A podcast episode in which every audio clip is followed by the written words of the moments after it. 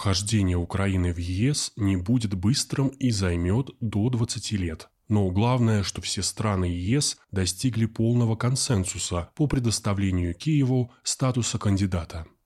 Это решение может стать началом неизбежного конца ЕС в том виде, в котором он существует. И это не следует считать позитивной переменой для стран, которые и создали лицо европейской цивилизации. Представители киевского режима восприняли новость о практически гарантированном статусе кандидата ожидаемой радостью.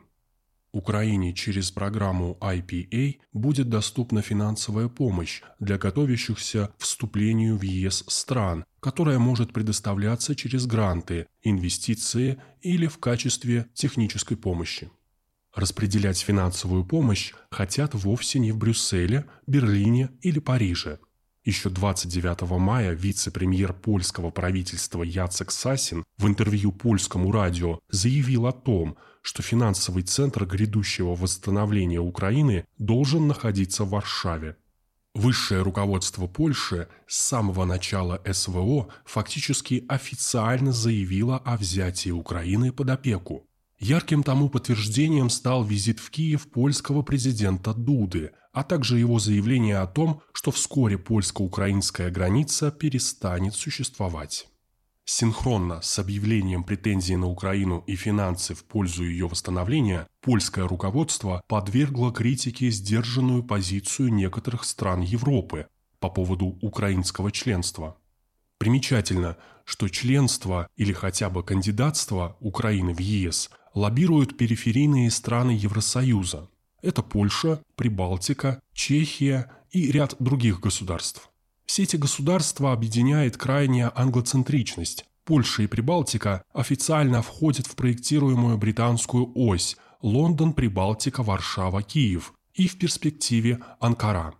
Страны Старой Европы – Австралия, Нидерланды, Франция, Германия и так далее – отнюдь не горят желанием поскорее принимать Украину в свои ряды, рекомендуя Киеву сосредоточиться на приближении к стандартам и совершенствовании институтов до уровня европейских.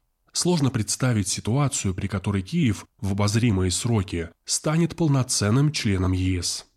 Наделив Украину статусом кандидата в ЕС – что подразумевает запуск механизма поддержки IPA, Евросоюз потеряет значительный объем денег. В случае, если Украина станет полноценным членом, то потери могут быть намного серьезнее. Одним из главных результатов украинского членства в ЕС для Киева будет возможность непосредственно влиять на важные векторы европейского развития за счет своих депутатов в Европарламенте.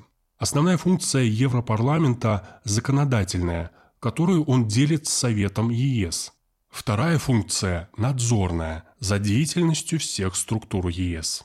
Значительная часть политических процессов в ЕС будет продвигаться с возросшими трудностями уже в ближайшем будущем, и проблема качественно усугубится в случае принятия Украины в ЕС. Расхождения в мировоззрении старой и новой Европы стремительно приобретают экзистенциональный характер. Экономические интересы Германии и Франции в большинстве своем противоположны задачам Британии и США, на которые все больше ориентируется Восточная Европа.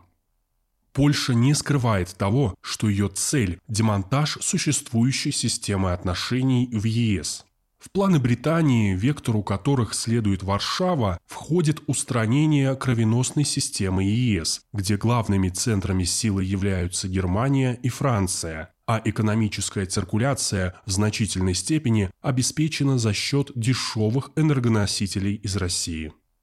На завершившемся 25-м Петербургском международном экономическом форуме Владимир Путин подчеркнул, что Россия вообще не имеет ничего против принятия Украины в ЕС.